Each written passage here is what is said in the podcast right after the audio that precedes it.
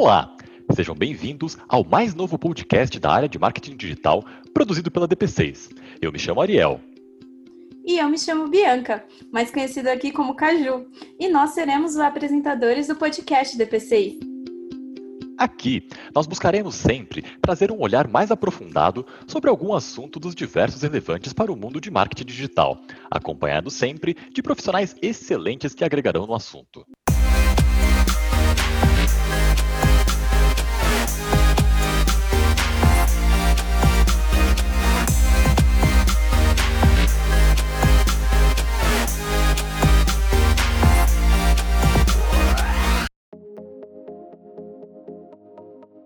Nossa primeira convidada, presença internacional, veio diretamente da Holanda, Ingrid Pino, que atua aí como especialista em visualização de dados e proteção de dados na Dentsu, já trabalhou com a gente aqui na DP6 e também possui aí uma, uma formação na área jurídica, né? Ingrid, seja muito bem-vinda ao nosso podcast. Primeiramente, queria agradecer bastante por ter aceitado o nosso convite. O nosso convite. Seja muito bem-vinda. Obrigada, Ariel. É um prazer estar aqui com vocês. Olá, pessoal. É, meu nome é Ingrid, eu, como o Ariel falou, sou especialista em visualização de dados e em privacidade de dados. E é um prazer estar aqui. Trabalho com, uh, com isso na, na Dentsu, em Amsterdã. Mas meu começo uh, em dados foi na DP6. Então é um prazer estar aqui colaborando com vocês. Reitero aí as boas-vindas para Ingrid. E Estou aqui para falar o nosso segundo ilustríssimo convidado, que é o Lucas Ribeiro. Ele é um líder aqui na DP6 e o, profissional à frente do processo de adequação da lei LGPD aqui na DP6. Portanto, ele vai trazer aqui uma enorme experiência sobre o assunto e o conhecimento que vai agregar ainda mais na discussão desse episódio. Muito bem-vindo, Lucas. Olá, olá pessoal, olá todo mundo, muito obrigado pelo convite. Também é um prazer estar aqui com vocês, principalmente dividir hoje esse papo bacana com a Ingrid. É, bom, hoje vai ser um papo bem bacana, como a Bianca comentou, estou à frente é, desse processo na DP6, né, a adequação, o processo de adequação é, da DP6 a essa nova lei, a LGPD e tem bastante coisa bacana para a gente falar, tanto desse processo quanto também da aplicação em clientes. Muito obrigado. Maravilha, seja muito bem-vinda, Lucas. Bom, para começar já aquecendo os motores, já abri aqui de cara com a primeira pergunta direcionada aí para Ingrid. Ingrid, o que, é essa tal de GDPR que tira o sono de tanta gente, né? Então, qual que é o contexto, né? O que, que essa legislação surge na Europa, o que, que motivou ela e, em linhas gerais, no que, que ela consiste? Consegue falar um pouquinho para gente? Bom, o GDPR, ou GDPR em inglês, é, é a Legislação Geral de Proteção de Dados da União Europeia. Essa legislação ela foi discutida por anos antes de entrar em vigor, antes de começar a realmente valer, e foi em maio de 2018 que ela começou uh, a poder uh, ser reforçada na, no, em todos os países da União Europeia. Então, é, isso vale para qualquer país que esteja na União Europeia, e isso vale para uh, uh, sites e, e fornecedores que trabalhem com consumidores que estejam na União Europeia. Então, também não é só para cidadãos da União Europeia. Eu aqui é, trabalho em, uh, em Amsterdã, não sou cidadã europeia, eu trabalho com visto de trabalho, mas essa legislação também se aplica a mim, porque eu estou é, fisicamente aqui na, na, União Europeia, estou trabalhando aqui. É, então, essa legislação ela é, tem né, uma, uma abrangência geográfica, que é aqui na União Europeia, e ela é uma legislação que protege os dados dessas pessoas, uh, como eu citei antes, que estão aqui na União Europeia. E uh, o que, que significa né, essa proteção de dados? Você tem um, uma definição do que, que são os dados pessoais, são dados que uh, se referem às pessoas, a gente vai entrar um pouco mais nesse conceito uh, mais para frente, e essa legislação, ela define que quais são as violações aos dados pessoais, né? O que, que significa você processar dados pessoais uh, de forma legítima ou de forma uh, que você fere o direito dessas pessoas à privacidade. Muito interessante, Ingrid. Obrigada por esse panorama inicial. É, mas, com base nela, outros países, como o Brasil, também ficaram interessados em trazer essa segurança, trazer essa legislação também para o contexto deles, né? Isso, no caso, aconteceu com a LGPD. É, Lucas, você pode falar um pouquinho melhor sobre o que, que é a LGPD, se ela segue o mesmo contexto da GDPR e falar as principais diferenças ou aonde que elas se convergem? Claro. É... Como a Ingrid falou, essa, essas leis que surgiram, elas vêm com o intuito para proteger, para trazer o poder para o dono dos dados, né? Então agora o, as pessoas estão no controle sobre seus próprios dados e é, na União Europeia é onde surgiu, né, principalmente com muita força, essa questão da lei, como você comentou, Bianca, outras regiões, outros países também começaram a adotar. No caso do Brasil não foi diferente, é, LGPD, a Lei Geral de Proteção de Dados, é, ela surgiu, claro que com o intuito também de trazer esse empoderamento para as pessoas, mas também tem um viés de mercado, um viés comercial. Né? Então, para você poder é, continuar tendo negócios, transitando dados com a União Europeia também, você precisaria estar é, é, na, nas mesmas bases, precisaria estar adequado a esse tipo de, é, de legislação. Então, é mais um reforço que surgiu a LGPD. É, de maneira geral, elas têm o mesmo objetivo, mas as diferenças estão em alguns critérios específicos, onde a GDPR acaba sendo mais restritiva e mais direta em relação a alguns pontos é, de tratamento de dados do que em relação à LGPD. A gente costuma dizer que a LGPD foi um, um resumo com linhas mais gerais do que foi, é, do que é, no caso, a GDPR. Tá? Então, as principais diferenças vão acabar sendo ali no dia a dia, justamente por conta de uma ser mais rígida, mais restrita, tratar alguns pontos mais em detalhe do que a nossa lei aqui, que acaba sendo mais abrangente, mas ambas com o mesmo objetivo. Maravilha. E até para dar um pouco aí mais de contexto para o ouvinte que está acompanhando o nosso podcast, né? Enfim, é, a Ingrid já falou ali um pouquinho sobre a questão né, de dados pessoais, né?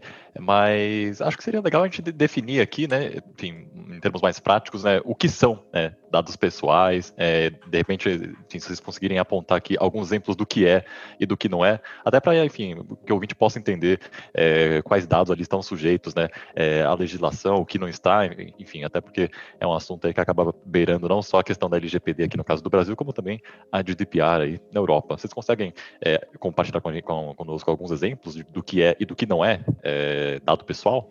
Sim, na definição do GDPR, uh, dados pessoais são qualquer informação que seja relacionada a uma pessoa natural, identificada ou identificável. Vamos entender essa definição. qualquer informação significa qualquer informação mesmo. Então, você tem aquelas uh, mais óbvias, por exemplo, seu nome, seu endereço. Essas são informações que são mais óbvias, como dados pessoais. Mas coisas como endereço de IP, por exemplo, que não é tão óbvio assim de identificar uma pessoa, só olhando o endereço de IP você não consegue identificar, mas é identificável, você consegue identificar uh, a quem aquela informação pertence. Então, o endereço de IP também é considerado dado pessoal. E é importante também um aspecto dessa definição que é pessoa natural. Então, nós somos pessoas naturais né, na definição jurídica, uh, e pessoas jurídicas, que são empresas, por exemplo, não são pessoas naturais, são pessoas jurídicas. São os termos né, que os advogados usam para essas coisas, mas então pessoas naturais somos nós aqui, eu e vocês. então, é, é a, a, informações é, a nosso respeito que o, GD, o GDPR e a LGPD estão tratando. É esse tipo de, de coisa que é dado pessoal, não dados de empresas. Para dados de empresas é outra legislação que vai cuidar. Então, CNPJ, por exemplo, acaba não entrando aí é, dentro do aspecto da GDPR e da LGPD. Pode entrar em outras legislações, mas dentro da GDPR e da LGPD, o, o número do CNPJ, por exemplo, não acabaria ficando coberto. É isso? Exatamente. CNPJ não é dado pessoal, seu CPF é dado pessoal. Ótimo exemplo. Um ponto, um ponto bem importante de se falar é justamente esse, né? A lei ela foca em pessoas físicas, né? Então, o que for de pessoa jurídica, ela não entra na, na abrangência da lei. E algo muito importante também para a gente falar sobre essa questão de dados pessoais, né? O, o que é e o que não é, é algo que é muito importante que a lei acaba levando é, em consideração que vai muito na linha disso que a Ingrid falou, de dados mais pessoais, mais óbvios, mais óbvios ou não, é a questão do contexto, né? Às vezes, se liberar somente, né, se vazar somente um dado, é, ele pode, por si só, sozinho, é, não ser identificável. Mas se vazar um conjunto de dados que, dado num contexto, essa pessoa possa ser identificada, a lei também vai agir sobre isso. Né? Então, se houver um vazamento de dados de alguma empresa com diversas características, mas que de repente não fale o nome da pessoa, mas através dessas características é, possa ser possível identificar é, é, cada uma das pessoas, é, a lei ela pode atuar também. Então acho que é importante a gente estar tá sempre muito atento ao quesito contexto, porque o, os dados, né, eles vão estar em todos os lugares.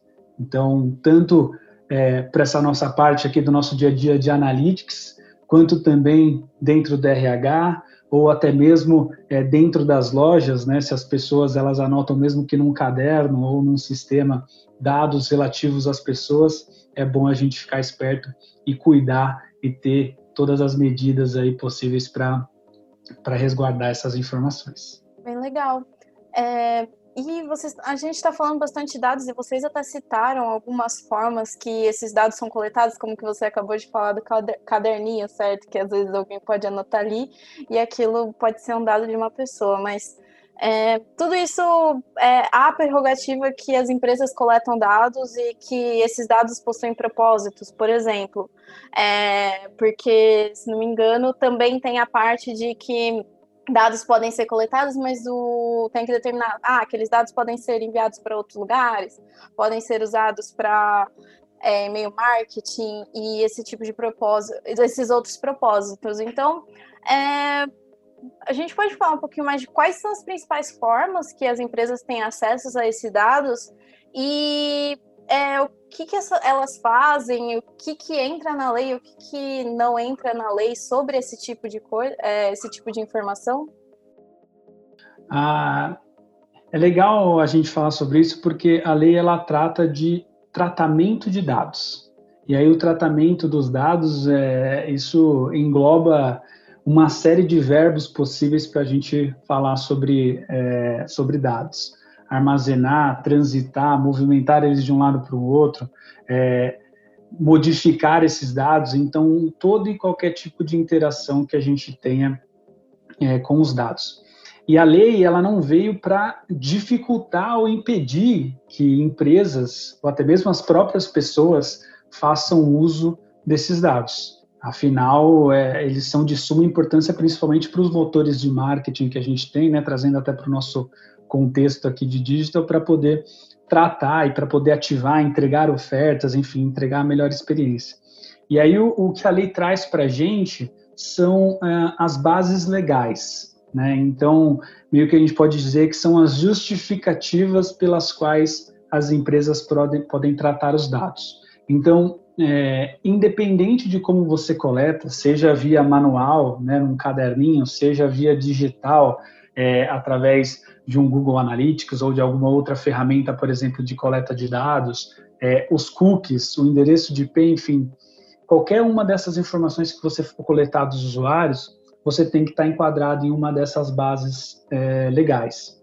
Então, é, é, muito importante que as empresas é, elas tenham é, uma visibilidade sobre isso e saibam muito bem onde encaixar cada uma dessas bases legais. Né?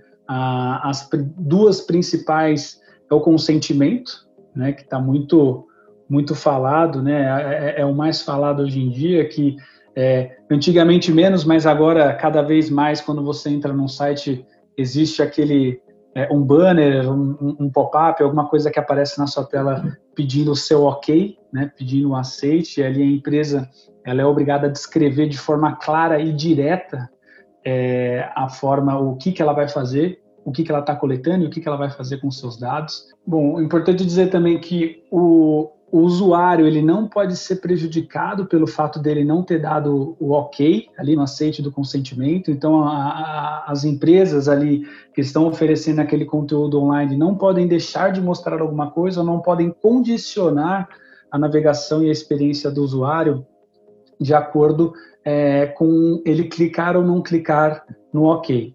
Então, a escolha da base legal, a do consentimento, assim como a do legítimo interesse, né, onde é do legítimo interesse do usuário que a empresa utilize os dados dele para oferecer a melhor experiência, é muito importante que a empresa escolha da forma mais adequada é, essa justificativa, essa base legal, porque numa eventual atuação ela vai ser cobrada por isso, por justificar, e aí as autoridades elas vão entender se cabe ou não de fato a escolha daquela base legal. Achei muito interessante isso que você falou de legítimo interesse do usuário, porque é, no GDPR, pelo menos, é, em geral, a expressão legítimo interesse ela é usada em referência ao legítimo interesse da empresa, é, que não pode ser, por sua vez, não pode estar acima do interesse do usuário.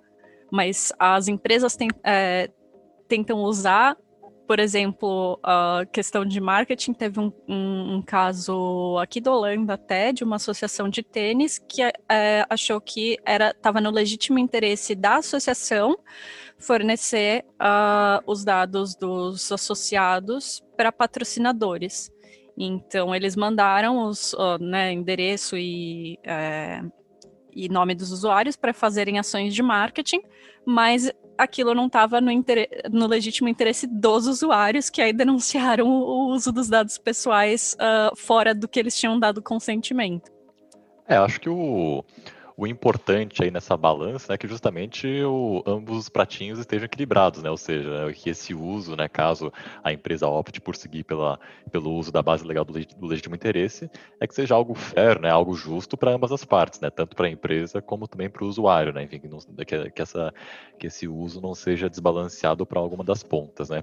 E indo nessa linha aí, enfim, né, de, é, enfim, né, da, da, fiscalização, enfim, de se as empresas estão seguindo de fato é, é, a, a, legislação da forma como, como deveriam estar seguindo, é, enfim, tanto a GDPR como a LGPD trazem aí é, multas bastante salgadas, né, enfim, para quem acaba não, não seguindo a lei, né, enfim, no caso da GDPR, é, a multa, pelo que eu estava vendo, pode até alcançar né, 20 é, milhões de euros, e no caso aqui do Brasil, da LGPD, ela pode alcançar o valor aí é, de 50 milhões de reais, né, isso nos casos aí mais é, severos. E aí minha pergunta, Ingrid, é se, enfim, como a GDPR começou já a vigorar na Europa já há, há algum tempinho, é, como que é, você vê aí a, a, fiscalização, há um, um, órgão fiscalizador sobre, é, enfim, que enfim, verifique se as empresas estão cumprindo ou não de fato a GDPR, é, houve algum, algum caso de alguma multa relevante que já foi aplicado a alguma empresa? Como que está essa questão da fiscalização na Europa? Então, a fiscalização ela é feita uh, pelas DPAs, né, que são Data Protection Authorities ou autoridades de proteção de dados. Cada país precisa ter pelo menos um órgão responsável por isso. É raro ter mais do que um, mas cada país precisa ter pelo menos um órgão que é essa autoridade de uh, proteção de dados. E nesse caso é muito mais, é um pouco mais responsivo. Eles têm tipo uh, ah, um, responsa pessoas representantes desses órgãos que que ficam de olho no que as empresas estão fazendo, mas não tem uma, uma fiscalização de todas as empresas.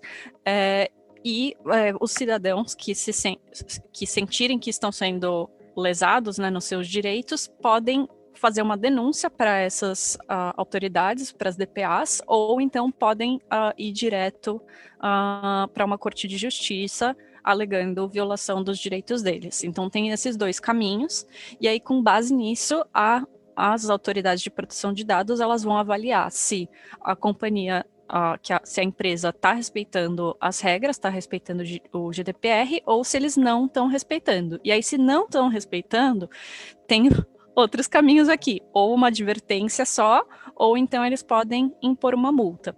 E aí a multa, como você falou, ela é bem alta, ela pode ser até 4% do faturamento anual global da empresa, ou até uh, ah, 20 milhões de euros, o que for maior. Tá? Então isso é importante, porque o limite é para cima. então as multas são bem salgadas. É, é por isso que a legislação está tirando o sono de tanta gente, né? Sim. Inclusive, eu uh, publiquei recentemente um artigo que fala sobre os, uh, alguns dos primeiros casos de, do GDPR. Ele fala sobre os seis, uh, seis dos primeiros casos eh, e comenta as, um pouco as multas e quais foram as empresas e quais foram os princípios que eles violaram porque o que eu estava tentando entender é uh, como é que, que, a gente pode aprender com isso para pelo menos não cometer os mesmos erros, né? Cometer uns erros novos agora. Então, se alguém quiser, é, só acho que se pesquisar GDPR e, e, o meu nome, Ingrid Pino, já, já deve achar esse artigo aí, que ele resume um pouquinho uh, esses casos. Ah, maravilha. Eu acho que qualquer coisa que a gente tem pode colocar aqui na descrição aqui do podcast, para quem estiver acompanhando aí no seu agregador de podcast, a gente coloca aqui na, na descrição, para já acessar diretamente na íntegra esse material. E, bom, Lucas, falando agora do lado de cá, do lado do Brasil, né? A legislação começou a vigorar esse ano, mas sequer temos aí a autoridade definida para fiscalizar essa questão. Como pode? É complicado, né? A gente a gente teve várias especulações, inclusive do adiamento né, do, do início da validade dessa lei. É, foi até os 47 do segundo tempo, mas é, ela se manteve, né, a, a, o início né, da validade da lei se manteve mesmo antes da criação do órgão, que no caso é a ANPD, né, a Autoridade Nacional de Proteção de Dados. É, hoje ela, ela já existe, né, já, já existem ali cinco representantes é, que fazem parte é, desse, desse órgão, né? Mas é, o, o, esquema que começou aqui no Brasil foi esse, né? Ela, a lei entra em vigor, mas as penalidades de multa elas só começam a valer a partir de 2021. Antes é, existia ali alguns rumores que desde o começo de 2021, agora outros rumores que a partir da metade de 2021 que as multas elas vão começar a ser aplicadas. É, a parte financeira da multa é, vai na mesma linha que a, que a GDPR, né? Aqui no caso não é 4% do faturamento, é 2% do faturamento com um teto de 50 milhões, né? É, essa multa ela pode ser uma multa simples, né, ou seja, um valor aplicado diretamente, ou ela inclusive pode ser uma multa diária, né, para cada dia que passar do prazo de adequação, por exemplo, essa multa ela vai acontecendo. Mas é, eu, eu penso que é, a multa financeira em si, claro que ela é muito pesada, mas algumas outras sanções, como por exemplo é, a proibição de você trabalhar com dados, é, ela pode acontecer. Claro que talvez não numa primeira instância, talvez numa recorrência ou num caso muito é, mais grave, mas é, além da multa financeira, é, existem outras, outros fatores que podem prejudicar muito uma empresa. Então, tem a parte de publicização, ou seja, ser divulgado no mercado, né, uma falha daquela empresa, que isso pode afetar muito a imagem. Tem a parte de bloqueio dos dados, ou seja, para aquela, para aquele para aquela finalidade de uso que você tem, você não vai poder mais usar os dados até que você se regularize. É, tem a exclusão, né, você vai ter que excluir esses dados, então a empresa continua existindo, mas sem um pedaço dos dados, né, o que pode prejudicar muito a, a algumas ações de negócio. E aí a parte mais grave de todas é a proibição. Né? A empresa vai ser proibida de fazer aquele tratamento de dado é, específicos e se por um acaso for o core da empresa, a empresa fecha. Né? Aqui no Brasil, é, a gente ainda, a, a, lei acabou de começar, muitas empresas ainda não estão adequadas, né? Essa parte das multas é, vai começar só no ano que vem, né? Aqui a gente já teve é, que, que vieram a público principalmente, né? Um caso foi o da Cirela, é, onde uma pessoa acabou entrando na justiça porque começou a receber milhares de ligações abusivas após de comprar é, um apartamento, e aí quando eu falo abusivas, mais no sentido de intensidade de ligação para oferecer é, móveis planejados para oferecer serviço de pintura, gesso, esse tipo de coisa, e, e, e o usuário se sentiu lesado. É, nesse caso, é, a empresa ela foi autuada, ela teve que pagar multa, mas aí foi mais uma ação civil, não foi é, em cima da, da LGPD no caso, foi por danos morais que ela acabou pagando multa, então não entrou numa penalidade de LGPD, mas a lei já foi utilizada nesse caso e a empresa também já se posicionou é, como é, tomando as medidas adequadas é, para poder se adequar. E um outro caso foi do Mercado Livre, não diretamente o Mercado Livre em si, mas foi detectado que alguma, alguma empresa estava vendendo base de dados pelo Mercado Livre. Né? Então, é, também o Mercado Livre ele foi é, notificado, essa empresa especificamente, que não, não divulgaram o nome, também foi notificada, é, e aí a, a, foi imposto ao Mercado Livre que ele monitorasse esse tipo de coisa e que não pudesse é, mais isso acontecer com a penalidade de dois mil reais para cada dado é, comercializado, cada dado pessoal comercializado é, dentro do, do Mercado Livre. Então, as coisas elas vão acontecendo meio que de forma não tão organizada aqui, aqui no Brasil, mas a lei de fato veio, veio para ficar, já está gerando muita movimentação e, é, e inclusive, né, acho que é, em, em, muitas conversas que a gente aqui do nosso lado da DPC esteve com alguns advogados, é, rolam-se, é, rolam alguns comentários do tipo que essa parte das multas pode ser inclusive utilizados como arma para alguns concorrentes. Né? Então, concorrentes ficarem de olho no tratamento de dados da empresa, porque pelo menos nesse começo a atuação dos órgãos não vai ser ativa, ela vai ser mais reativa.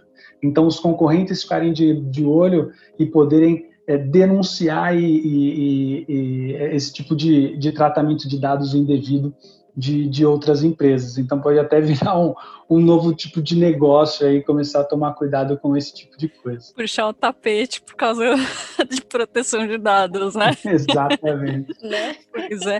Eu achei, eu achei engraçado que você falou, ah, nossa, está sendo feito assim de uma forma não tão organizada aqui. Eu, eu acho que de fato a, a parte de. Uh, da publicação da lei e da organização das uh, autoridades de proteção de dados, isso realmente foi bem organizado aqui, mas nas empresas, olha, foi um Deus nos acuda, viu? Foi todo mundo verificando de última hora ali, é, era maio de 2018, foi em abril que o pessoal foi checar se os dados estavam todos sendo processados de acordo, viu? Acho que poucas empresas fizeram isso com antecedência. Então, não, não é E é mesmo depois, até hoje, empresa que não está com tudo em ordem, tá? Uh, então é, é, importante falar essas coisas para a gente não ter aquela impressão de que ah, na Europa está dando tudo certo e todo mundo respeitando a privacidade, fazendo tudo direitinho, e no Brasil é que está é, tá uma bagunça, né?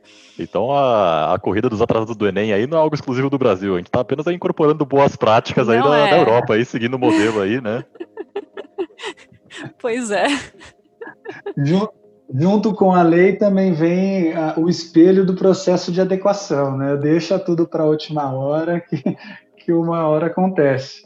E aqui não está sendo diferente. Muitas empresas, assim, claro que tem algumas que, que começaram em tempo, uhum. né? Com dois anos é, já, já tinham esse processo. Outras empresas, pelo próprio core business ali, já tinham medidas de segurança muito restritas, foi mais entre aspas, aí fácil de, de, de, né, de se adequar, de incorporar alguns padrões, mas o que a gente vê é isso: muita bagunça, tudo ficando para a última hora, é, pessoas tentando desenvolver soluções caseiras né, para se adequar. Essa parte de, de, de, coletar consentimento no site, a gente está vendo muitas empresas também é, tentando desenvolver sua própria ferramenta de gerenciamento é, e sofrendo com isso, né, deixando de, de, de, coletar dados por de repente não ter configurado da mesma forma.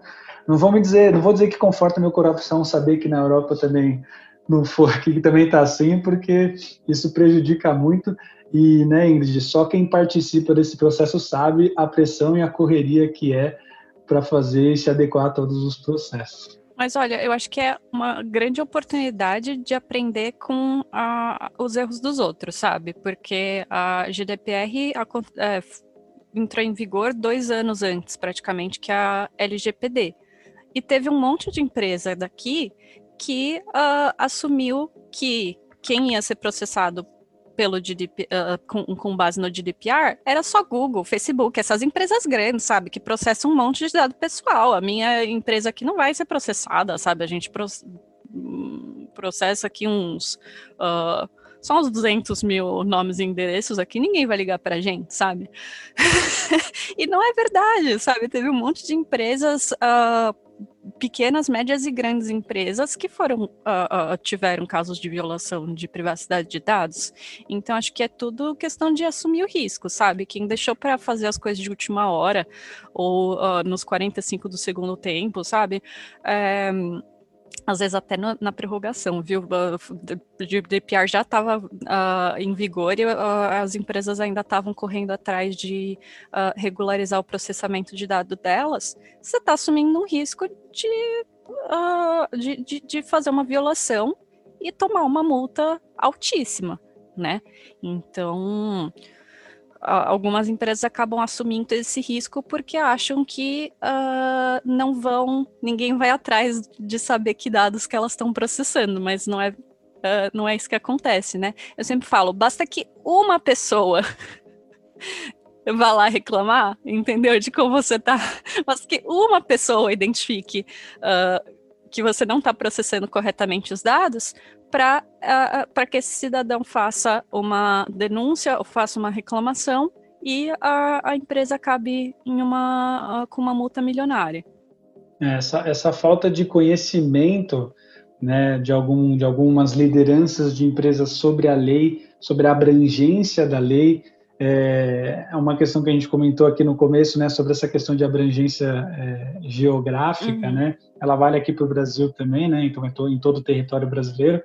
Mas, enfim, a gente fala dos dados tratados no Brasil. Então, se algum estrangeiro vem para o Brasil e deixa seus dados para alguma empresa aqui, isso também vale, né? Seja ela pequena, seja ela grande. Então, tem muitas nuances aí da lei, tem muitos detalhes que é assim importantíssimo né, que é, as pessoas é, elas tenham conhecimento. E aí a gente estava falando sobre oportunidades de mercado. Essa do conhecimento é uma. É, o que a gente tem visto em muitas empresas é que o DPO, né, a, a, o responsável ali, né, por por essa parte de proteção de dados, ele acaba sendo é, de uma área de tecnologia, mas majoritariamente a gente vê pessoas é, de formação jurídica, porque não tem como fugir, vai falar sobre lei, vai, vai ter aspectos jurídicos muito pesados. E uma coisa que vem surgindo bastante, inclusive, é, é, um caminho que a gente segue aqui do nosso lado do DP6, é isso, né? Ter um apoio de uma consultoria jurídica, de um especialista jurídico para apoiar as decisões, para apoiar o processo de, adequa, de adequação é, à LGPD. Porque, de fato, é, é um cargo novo que surgiu, assim, que, que agora está ficando famoso. Né? Algumas empresas já, já tinham né, é, esse viés de proteção de dados, mas agora são profissões que estão surgindo. Com certeza vão aparecer milhares de cursinhos aí, sejam de PO em oito horas, aqui num curso online mas é muito importante essa parte do, do conhecimento. Né? Se tiver certificado, pode me chamar, hein? Vai ser ótimo. e pelo, pelo, que eu entendi da LGPD, uh, Lucas, você pode talvez confirmar isso? É, todas as empresas no Brasil precisam ter é, essa figura do, do DPO, né? Do, do Data Protection Officer, ou desse, dessa pessoa responsável né, pelo, pela proteção de dados na empresa, todo mundo precisa apontar ali quem, quem que é o responsável, certo? É, aqui o que a lei exige é o accountability, hum. né? Então, assim, precisa ter alguém que é o responsável. Hum, a lei não obriga que você tenha a figura do DPO com esse nome.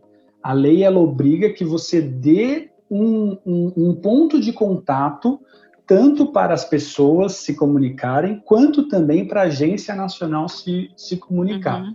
É, o que, o que acaba sendo uma recomendação é que essa pessoa sim seja um DPO, né, que tenha esse cargo específico, porque, enfim, é muito pesado, os fluxos de trabalho são muito pesados, você, mais do que ninguém, sabe que, enfim, são diversos detalhes que a gente precisa tratar, pessoas que acham que dá para fazer do jeito que elas querem fazer, mas não tem que fazer seguindo esse padrão, é, e também eles pedem para que sejam, né, enfim, a, a, o aconselhamento é para que tenha essa figura do DPO e que ele, de preferência, não tenha é, envolvimento é, com a empresa no sentido de cargos altos na empresa para que, assim, de repente, numa autuação, a, a, Agência Nacional de Proteção de Dados não possa entender que, de repente, o DPO é, tenha é, algum conflito de interesses entre proteger os dados e lucrar com algum tipo de ação. Então, não é uma exigência específica ter o DPO, mas é uma exigência específica ter esse ponto de contato. Uhum. Outra coisa que você falou que achei super interessante é a questão da neutralidade do, do DPO. É, que você colocou como uh, essa pessoa não pode ter um cargo alto, mas na verdade, pelo menos aqui na GDPR, é, não ele pode ter um cargo alto, mas ele não pode ser uma pessoa que decide sobre o processamento de dados. Então, por que, que isso acontece? Porque as decisões que ele tomar para o negócio sobre o processamento de dados, que é quais dados que eu quero processar e como, não podem influenciar a neutralidade que ele precisa ter para avaliar como a empresa está processando esses dados e se ela está sendo está uh, seguindo as regras do, da lei, né, as regras do, do GDPR. Então, essa é a neutralidade que é exigida no, uh, no GDPR, não necessariamente uma questão de, de cargo.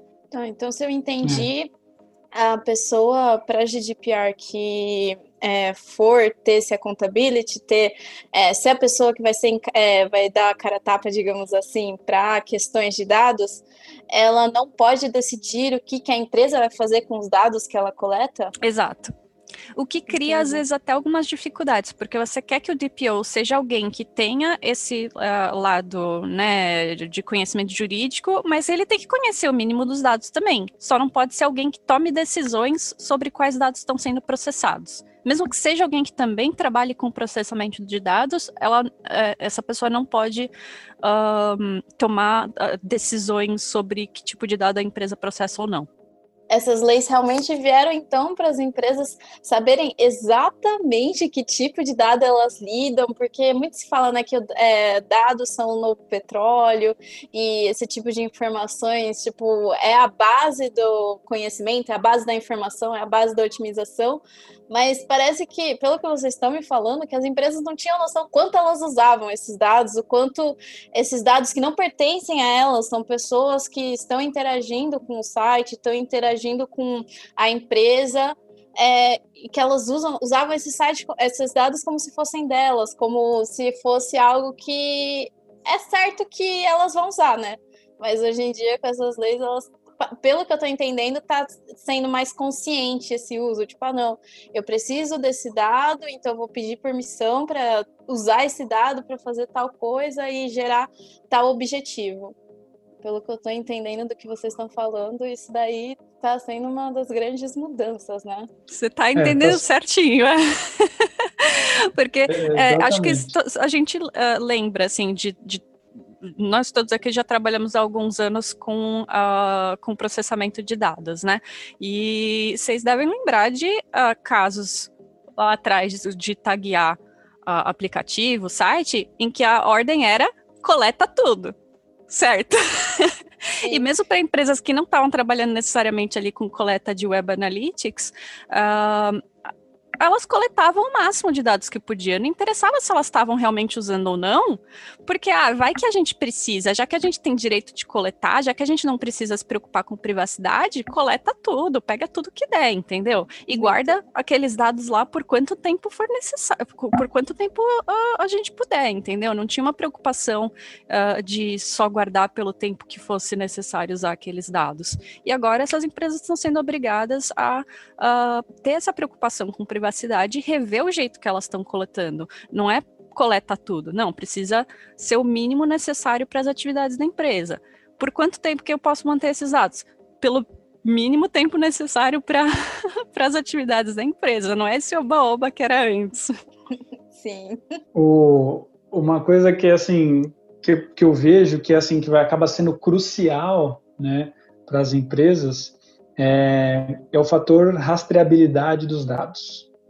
É, além né, de todo, toda essa parte que a gente comentou que compõe é, qual é a base legal que você vai coletar esse dado, as empresas também precisam garantir que esses dados estão armazenados de uma forma segura e que ela saiba por onde todos, né, qual é o fluxo inteiro que esse dado percorre pela empresa, porque um eventual é, acionamento de alguma pessoa ou da própria do próprio órgão, a empresa ela vai precisar atuar de forma 360 em todos esses pontos.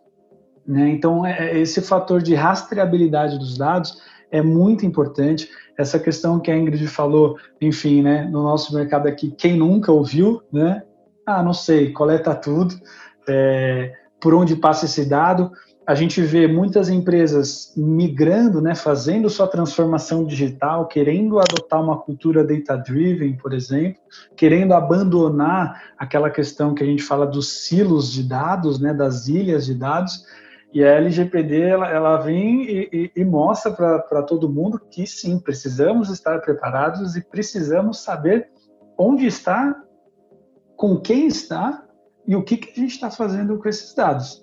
Porque se a gente não souber, a, as multas e as penalidades, como a gente falou aí, podem ser severas. É, você acabou me lembrando também de uma, de uma outra mudança, que é a, em termos de como que a gente pede consentimento? Uh, porque o consentimento antes era muito comum ele ser opt-out, né? O que a gente, a diferença que a gente chama de opt-in e opt-out. Opt-out é uh, você dá o seu consentimento, você opta por não consentir, você opta por não processarem os seus dados. Então é você checar, só dar o check ali, só, dá, só clicar na caixinha, eu não quero que uh, meus dados sejam coletados, ou então uh, a caixinha já vem pré-clicada, sabe? Autorizando os dados. E com o GDPR, ele precisa ser opt-in. Você precisa ter uma ação do usuário, uh, da, da pessoa, né, do sujeito de dados, que expresse o consentimento. Seja um botão eu concordo, seja uma caixinha que o usuário precise ir lá e uh, apertar no, no check uh, ah, para falar, eu concordo que você processe os meus dados. Não pode estar tá pré-clicada a caixinha mais, não pode uh, você processa os dados por padrão e só não processa se a pessoa pedir para sair da lista. Essa acho que é uma, uma grande diferença também que botou medo em todas as empresas, né? Porque aí todo mundo pensou, putz, mas agora ninguém vai concordar que. né? Ninguém vai concordar que eu processo os dados, o que, que eu vou fazer agora, né? Começou a corrida do, do consentimento, né? Todo mundo atrás do consentimento, e isso que você falou é real. Tem que ser uma ação clara e manifesta do usuário de que sim, eu aceito que você colete meus dados. Não pode ser aquela coisa de tipo, olha, já que você está navegando aqui no meu site, você está concordando, sabe? Não pode ser um botão escondido embaixo de outro botão, clicou, já clicou duas vezes, não pode ter nenhum, nenhuma mutreta aí por trás disso. É, acho que o, enfim, há, há, de fato essa problemática aí em relação à questão do consentimento, né, de que de, de, de, fato né, a, pessoa tem que ir lá com uma ação afirmativa, né, ir lá e clicar, enfim, eu concordo, enfim, mas vale lembrar, né, que enfim, o consentimento ele não é a única base legal que ela, no caso aqui da que a LGPD traz, né, enfim, tem o, o como o Lucas e a Ingrid comentaram, né, o legítimo, legítimo interesse, enfim, e tem é, tantas outras bases legais aí, né, no caso da LGPD são 10, que as empresas podem estar avaliando ali qual faz mais sentido para o processo, né, de, de coleta e tratamento de dados, enfim. Então, é, inclusive, eu, se, eu não, se, eu não, me recordo, o, é, embora o consentimento ele seja a mais citada, a mais é, comentada aí, nos periódicos do nosso setor, em números, né, a, não chega a ser a base legal que é a mais utilizada. Né? Eu acredito que o legítimo interesse ele seja mais utilizado justamente por né, não depender dessa ação afirmativa por, por, parte do usuário, né? ou seja, por A mais B, a empresa entende né, que justamente né, vai ser algo benéfico ali, né, para ambas as partes, então por isso faz o, é, a etapa de, de, de é, processamento dos dados, né. E aí, um, uma questão até, é, enfim, é que a gente está falando muito aqui sobre é, enfim, setor privado, vamos colocar dessa forma, né? Então, é, empresas jurídicas, pessoas, enfim.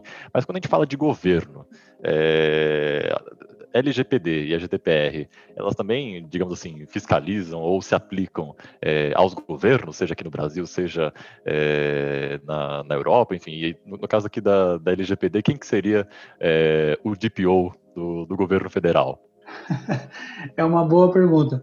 O, o, o, a questão da LGPD ela fala sobre tratamento de dados, tá? Então, assim, independente de tratamento de dados de pessoa física, então, independente de onde esses dados eles estão sendo é, tratados ou quem está tratando esse dado, é, essa, essa empresa ou essa pessoa, pode ser até uma, uma pessoa física ali, ela precisa é, estar adequada, adequada com a lei. E o governo, né, os tratamentos aí de dados que o governo faz, que não são poucos, é, eles também têm que estar é, de acordo com a LGPD. Né? Ela é uma lei, como eu falei, que se aplica ao tratamento de dados de uma forma geral. Não acredito eu, né, ainda não fiquei sabendo que existe um, um, cargo político que chama DPO do governo brasileiro. Também não duvido que possa que possa surgir, mas é, eu entendo que o, o, rumo que as coisas têm até agora é como se as áreas do governo elas fossem empresas apartadas. Né? E aí, para cada um desses processos, claro, que existe ali um responsável é, por aquele tratamento de dado, de dados específico. Então, o governo ele provê, por exemplo, é, aplicativos hoje em dia para que a gente tenha a nossa carteira de trabalho de forma digital, que a gente tenha a nossa CNH de forma digital, é, os aplicativos ali do imposto de renda, por exemplo, os nossos dados, eles inclusive são trafegados entre essas próprias plataformas do governo.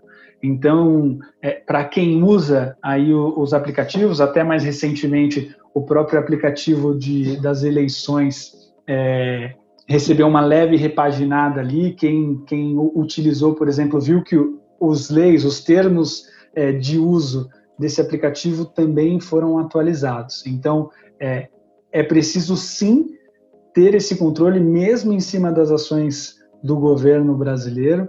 Eles precisam sim, né, esses produtos, esses pontos de contato de tratamento de dados precisam sim é, estar é, adequados. E, enfim, é, a lei aqui, é, em sua teoria, se aplica a todos. Né? Então, é, é, possível sim de, é, de ter algum vazamento de dados, por exemplo, de algum desses aplicativos do governo ou de algum, de algum site, é, o trânsito de dados de, um, de uma base de governo para outra, então, é, é, sim, se aplica a eles. E como eu falei, não sei se existe um nome para o Brasil que seja responsável por isso, mas com certeza dentro de cada uma dessas frentes de tratamento de dado tem sim alguém que é o responsável ou que vai ser responsabilizado caso alguma coisa aconteça. Por aqui também a GDPR também se aplica a órgãos governamentais que tratem de uh, que coletem dados pessoais, que quase são todos eles, a maioria, uh, mas isso se enquadra uh, no, nos casos de previsão legal. Então, é, para exercer as suas funções, esses órgãos precisam coletar os dados pessoais. A questão é só. Então, assim, eles não precisam de consentimento porque eles precisam para executar as funções legais deles, mas precisam agora ser mais cuidadosos com por quanto tempo que eles mantêm esses dados, coletar só o mínimo necessário. Então, todos os outros princípios do, do GDPR, eles também têm que seguir. É, mas eu queria reforçar aqui é, a questão do legítimo interesse, que a gente já falou aqui várias vezes, que é também, né, a gente falou uh, do, da questão legal, né, quando os órgãos públicos, por exemplo, têm a obrigação legal de coletar os dados, a questão do consentimento, quando as pessoas permitem que os dados sejam coletados, mas esse negócio do legítimo interesse, eu tenho uma preocupação muito grande de como as empresas entendem essa história do legítimo interesse, porque nenhum empresário vai achar que o seu interesse não é legítimo. de verdade, nenhum empresário vai achar que o interesse deles não é legítimo em coletar os dados das pessoas. Eles vão sempre eh, pensar que os interesses deles do negócio são legítimos.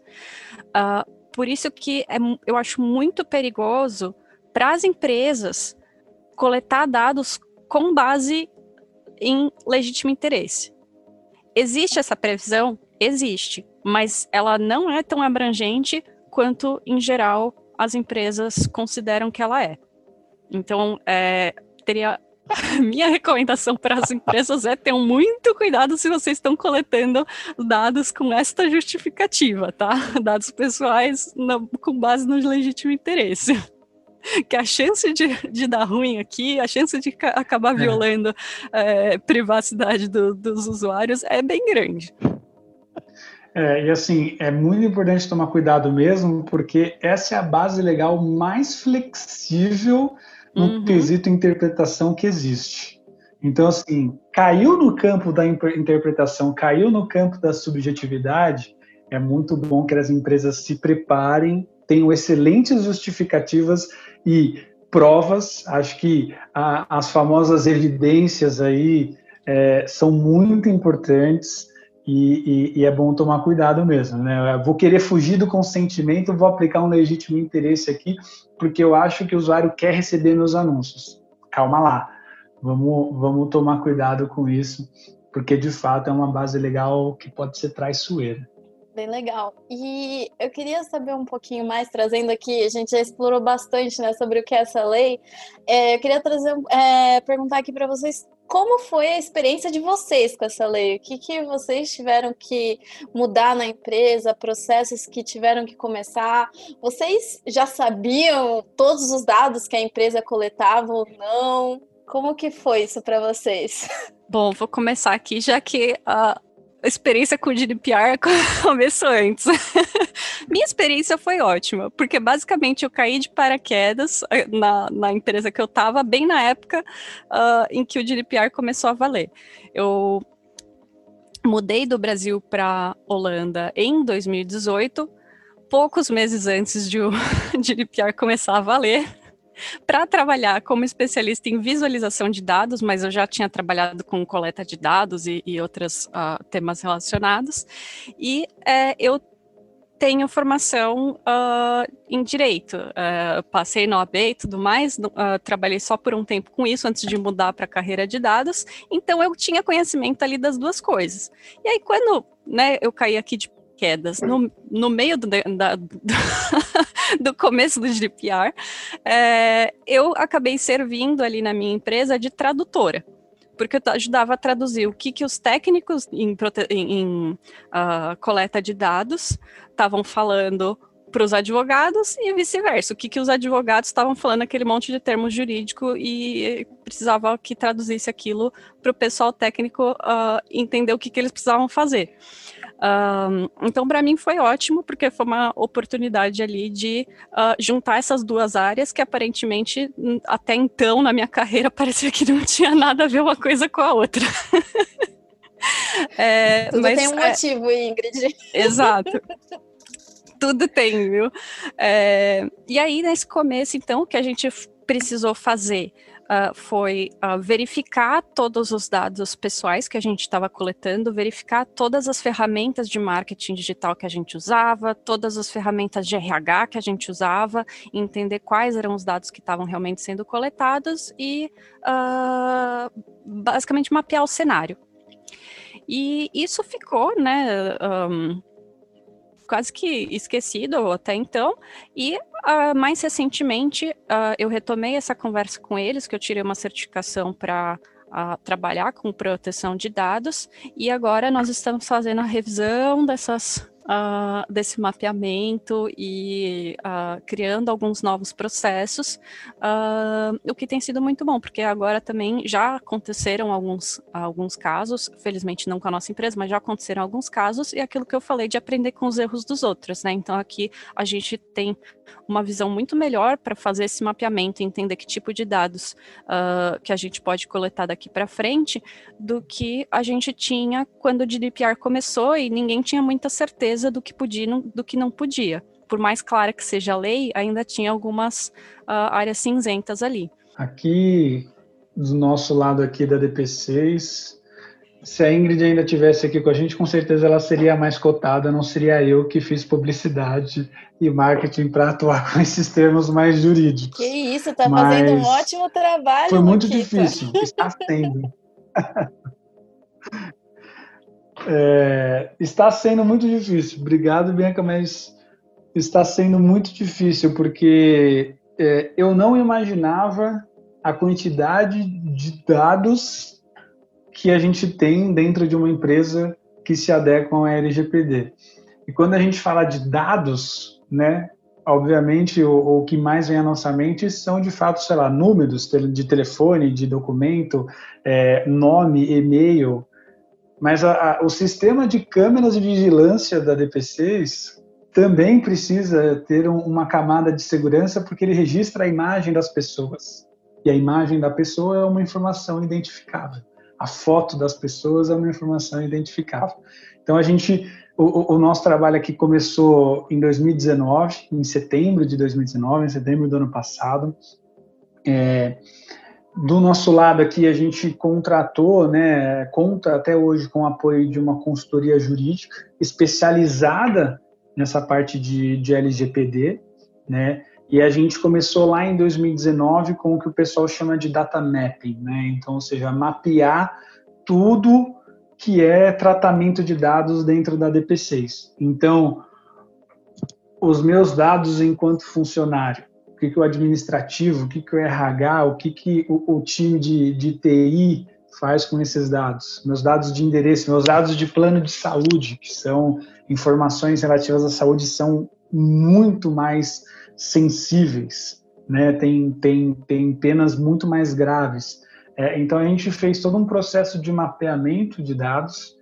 É, a lei exige também que a gente tenha representantes é, dentro da, da empresa que possam é, é, apoiar nesse sentido de tratamento de dados e, e, e, a gente passou até agosto desse ano pelo processo inteiro de, de adequação. Então, assim, é muito trabalhoso. E a, a DP6, enfim, é uma pequena de, é uma empresa de pequeno médio porte. A gente, se for comparar com grandes empresas, com enterprises aí pelo Brasil e pelo mundo, é, já foi difícil. Imagina para essas que são grandes. É, envolve todas as áreas da empresa, todas as áreas da empresa. Então, quem ainda não começou se prepare, porque já devia, deveria ter começado. É, e hoje a gente já está mais num processo de aculturamento das pessoas, porque é, a lei é, ela traz algumas imposições é, relativas à segurança desses dados. Então, empresas com, com uma cultura mais, é, mais leve, mais liberal, sobre é, algumas posturas dos próprios funcionários ou postura da própria empresa em relação ao tratamento de dados, vai precisar se engessar em algumas partes. Né? Então, hoje a gente vê, é, não é uma obrigatoriedade da lei, por exemplo, é, tirar as certificações de ISO, né? por exemplo, a ISO 27001 é uma que, que se aplica ao caso, mas a gente vê muitos processos de controle de senha de notebook, é, como eu falei, circuito é, de, de, vigilância interna, é, os servidores, os celulares, é, o VR, a gente troca informações com a empresa de vale de refeição, então a gente tem que estar tá monitorando isso. Currículo, é, licenciamento de ferramentas que a gente faz, o próprio tratamento de dados com os clientes que a gente tem, a gente vai ter que ser, né, já está sendo mais rígido com contratos, com processos, enfim poderia tanto eu quanto Ingrid aqui ficar inúmeras horas citando todos os casos em que a gente tem que se, se atentar, mas tem dado tudo certo aqui na DP6, inclusive alguns clientes já começaram a solicitar para a gente o que eu comentei, né, as famosas evidências de adequação, então a gente já passou por alguns processos com clientes é, enviando, né, é, provando que a gente está compliant aí com a, com a LGPD, é, mas, como eu falei, tem dado tudo certo, a gente aqui tem o nosso representante, tem o nosso DPO, tem as, a, uma equipe, né, um comitê é, que olha para esse tema dentro da DP6, cada um dentro de uma vertical específica. Então, a gente é, hoje está é, tá num momento de é, trabalhar a cultura, porque é algo novo, muita coisa nova que vem, e aí todos os, os funcionários, todo mundo que tem interação com a DP6 vai precisar entrar nesse ritmo. Mas não é fácil não, viu?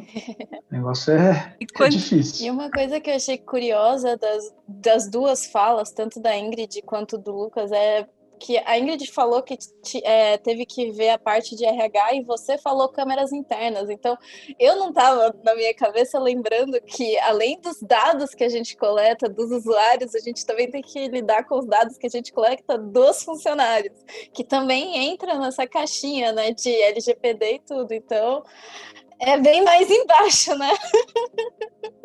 Ô, Bianca, e, e assim, é, é muito dado, é muito dado. E, e quando eu comentei é, lá no começo da nossa conversa aqui, empresas concorrentes podem se aproveitar dessa lei para prejudicar o, o, outro, né? Funcionários mal intencionados também podem. Então, assim, a lei, ela é, é, como eu falei, você tem que ter uma visão 360, olhar para dentro, olhar para fora, olhar para o lado, para cima, para baixo, enfim, para tudo quanto é lado e garantir, garantir que você é, toma todos os esforços possíveis para evitar um, vazamento de dados. E uma coisa que a gente não comentou, mas vou aproveitar para falar agora, a lei ela vai punir as empresas, claro, quando tiver um vazamento de dados, mas quando ela for investigar essa empresa, se ela perceber que essa empresa toma todas as medidas necessárias de segurança, mas ainda assim aconteceu esse vazamento, as multas elas podem ser muito mais brandas do que de repente uma empresa que foi negligente com essa, com essa questão de proteção de dados. E aí, né, Ingrid? Quanto mais você mexe, mais dados Realmente, você acha. quanto mais você cava, mais vai surgindo dado pessoal ali que você nem imaginava no começo que, que a empresa estava coletando. É, nossa, teve vários exemplos desse. Ultimamente eu tenho revisado tanto formulário de consentimento, até para o nosso RH que quer coletar novos dados uh, ah, para fazer ações de diversidade e inclusão, ou para fazer ações para melhorar uh, trabalho em remoto, e eles querem coletar dados novos e todos eles, eles me perguntam, mas tem que pedir consentimento para isso também? Tem que pedir consentimento para isso também, tem que ser específico, precisa ser opt-in, você só pode coletar de quem consentir. então tem dessas coisas. Eu estava lembrando até esses dias de Uh, porque no, no, Google Analytics, por exemplo, o Google Analytics não aceita que você coloque dados pessoais, uh, que você faça upload de dados pessoais no Google Analytics. Mas aí eu lembrei, bom, e se a gente fizer filtro no Google Analytics para filtrar tráfego interno, a gente filtra por IP. Isso poderia, então, ser considerado. A gente precisa levar isso em consideração para proteção de dados pessoais? Como é que funciona? Precisa se preocupar com isso ou não, sabe? Então, você vai cavando e vai surgindo, sabe? É, a bola da vez agora é se pode usar ou não TikTok.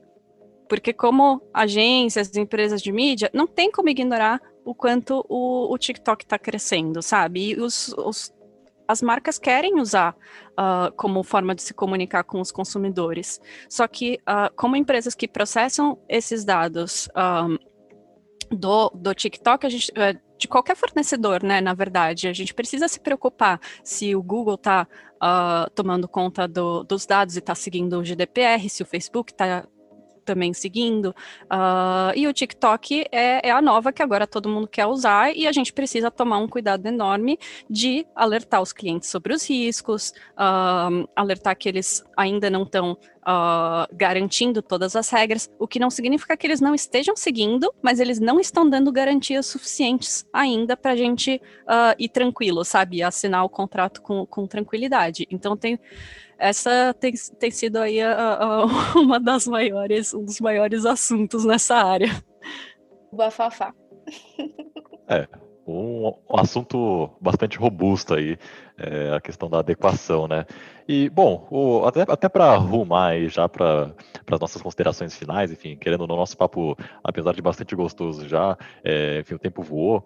É, se a gente fosse deixar aqui é, alguma dica, enfim, um, um, um ponto de partida para o nosso ouvinte que está acompanhando aí e entra na categoria dos atrasados do Enem, que não começaram a se adequar à LGPD, quais dicas que vocês dariam assim de, do primeiro passo para quem quer é, se adequar às legislações de privacidade de dados? Corre, corre que está atrasado. é, assim, a, a dica que eu dou, ou as dicas que eu dou de uma forma mais geral é tenha profissionais que conheçam sobre o core da sua empresa, sobre o que você faz, sobre como você trata o dado, mas não subestime o apoio de um profissional jurídico que você vai precisar. Então, se a sua empresa é, não tem é, uma área jurídica é, ou não tem uma área jurídica grande o suficiente para apoiar isso, é, conte com um apoio é, de algum parceiro especializado, é, de alguma consultoria jurídica é, especializada para te fazer, é, para te dar um suporte em relação a isso. Comece o quanto antes, né? E o primeiro passo é de fato, como eu falei, é, o data mapping. Mapeie todos os possíveis tratamentos de dados é, que você faz na sua empresa, ouça todas as áreas envolvidas, porque às vezes o post-it com a senha que vai colada no notebook pode te trazer um problema muito específico. É, realmente tome muito cuidado com processos. Acho que essa parte dos processos ela é bem importante. Bom, acho que a recomendação do Luquita foi perfeita. se tiver alguma coisa que eu possa acrescentar, é, é o que eu falo em geral de perspectiva tríplice, que é você ter a visão de negócio, a visão jurídica e a visão técnica. Porque às vezes a gente está tão focado em uh, entender tecnicamente o que está sendo processado que não a, a pessoa, como o Luqueta falou, né? Às vezes você não tem o apoio jurídico ou de um consultor interno ou externo uh, ah, para entender os meandros da lei ali, todos os termos jurídicos, uh, e entender como eles se relacionam com uh, o processamento de dados. Por outro lado, você pode ter alguém, você pode ter um advogado super especializado em, em proteção de dados, mas que mesmo assim não entende todos os meandros técnicos uh, de como esses dados são processados ou de quais dados são processados, porque por mais que eles tenham um conhecimento técnico maior do que uh, um advogado que não trabalhe com privacidade e proteção de dados, é muito diferente o entendimento que eles vão ter do que um técnico vai ter sobre como esses dados são processados, por quanto tempo, qual é o nível de granularidade dos dados. Um, e aí, por, por fim, a visão de negócio também, porque uh, só a visão de negócio é que vai determinar quais são os o mínimo que você precisa para a continuidade do negócio. Porque, de repente, o advogado está ali falando uh, que tem que ser o mínimo e que corta ao máximo os dados que só para de, de, filtrar por IP. E, na verdade, para o negócio, isso é super importante que você continue uh, usando aquilo para filtrar tráfego. Ok, então como é que a gente usa esses dados de maneira a seguir a lei, mas que garantam a continuidade do negócio. Por isso eu falo que tem que ter essas, essas uh, três perspectivas. Raramente você vai ter isso numa pessoa só. Mas você precisa, então, no mínimo, garantir que pessoas com essas três perspectivas, negócio, jurídica e técnica, que essas pessoas estejam se comunicando com uma frequência razoável. Uma equipe, equipe de dados, né? Exatamente. E não vale certificação de oito horas online, viu? Por favor. exijam experiência, exijam contexto também. Maravilha. Dicas aí valiosíssimas aí de duas feras no assunto aí. Bom, o nosso papo fluiu bastante, foi uma conversa bastante deliciosa. Queria deixar aqui é, meu profundo agradecimento aí a Ingrid e Lucas por terem aceitado o nosso convite e participado do nosso podcast de hoje. Muito obrigado, agregaram bastante. Tenho certeza de que os ouvintes que estão acompanhando conosco a edição de hoje aí certamente aprenderam bastante e vão poder aplicar bastante aí no, no, no dia a dia das empresas aí onde eles atuam. Muito obrigado, Ingrid e Lucas. Eu reitero de novo, Ariel, agradeço bastante. Eu, pelo menos, aprendi bastante com o papo de hoje. Foi uma delícia ouvir sobre isso, um assunto muito importante que está em pauta e de duas pessoas que entendem, que agregam, que estão no dia a dia, então trouxeram um conhecimento bem rico para o que a gente falou hoje. Então, também agradeço muito a eles. Eu quero agradecer também. Vai, fala, fique à vontade. Pessoal, obrigada pelo convite. Uh, adorei estar aqui com vocês. Aprendi pra caramba hoje também, porque tinha muita coisa sobre a LGPD e como que uh, isso está sendo levado pelas empresas no Brasil que eu não estava tão por dentro. É, tentei pesquisar um pouco, né, das diferenças e tal, mas é, é diferente de estar ali no olho do furacão, que nem o Luquita tá to tomando conta disso. Uh, então, obrigada, gente. Obrigada pelo acolhimento aqui da Bianca e do Ariel. DP6, obrigada pelo convite convite. Luquita, obrigada por essa parceria. Eu é que agradeço, agradeço ao convite também. É, foi uma honra dividir aí esse podcast com vocês, principalmente com você, Ingrid. Também deu para aprender muito. A gente viu que existem algumas diferenças técnicas, mas talvez não tanto comportamentais assim. Acho que o papo foi bem, foi bem rico. Estou extremamente agradecido de estar aqui com vocês. Muito obrigado.